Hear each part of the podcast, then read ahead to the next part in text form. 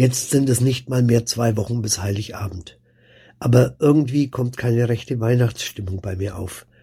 Und das liegt nicht daran, dass ich seit gefühlt 100 Jahren das erste Mal an Weihnachten keinen Gottesdienst halten werde. Nein, es liegt an dem, was in unserer Welt zurzeit so los ist und was einfach nicht zum Fest der Liebe und des Friedens passen will.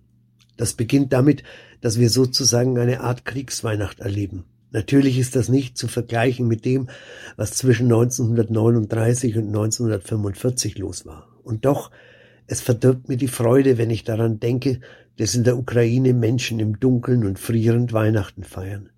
Und das Recht macht es mich traurig und wütend, wenn ich höre, dass das Oberhaupt der russisch-orthodoxen Kirche diesen verbrecherischen Krieg als einen göttlichen Auftrag bezeichnet. Aber das Weihnachtsfest ist ja ganz am Anfang auch sehr ungemütlich gewesen. Damals in Palästina, als ein Säugling in einem zugigen Stall zur Welt kam. Und trotzdem, oder vielleicht gerade deshalb, ist daraus eine weltbewegende und welterlösende Sache geworden. Also ein bisschen feiern darf schon sein.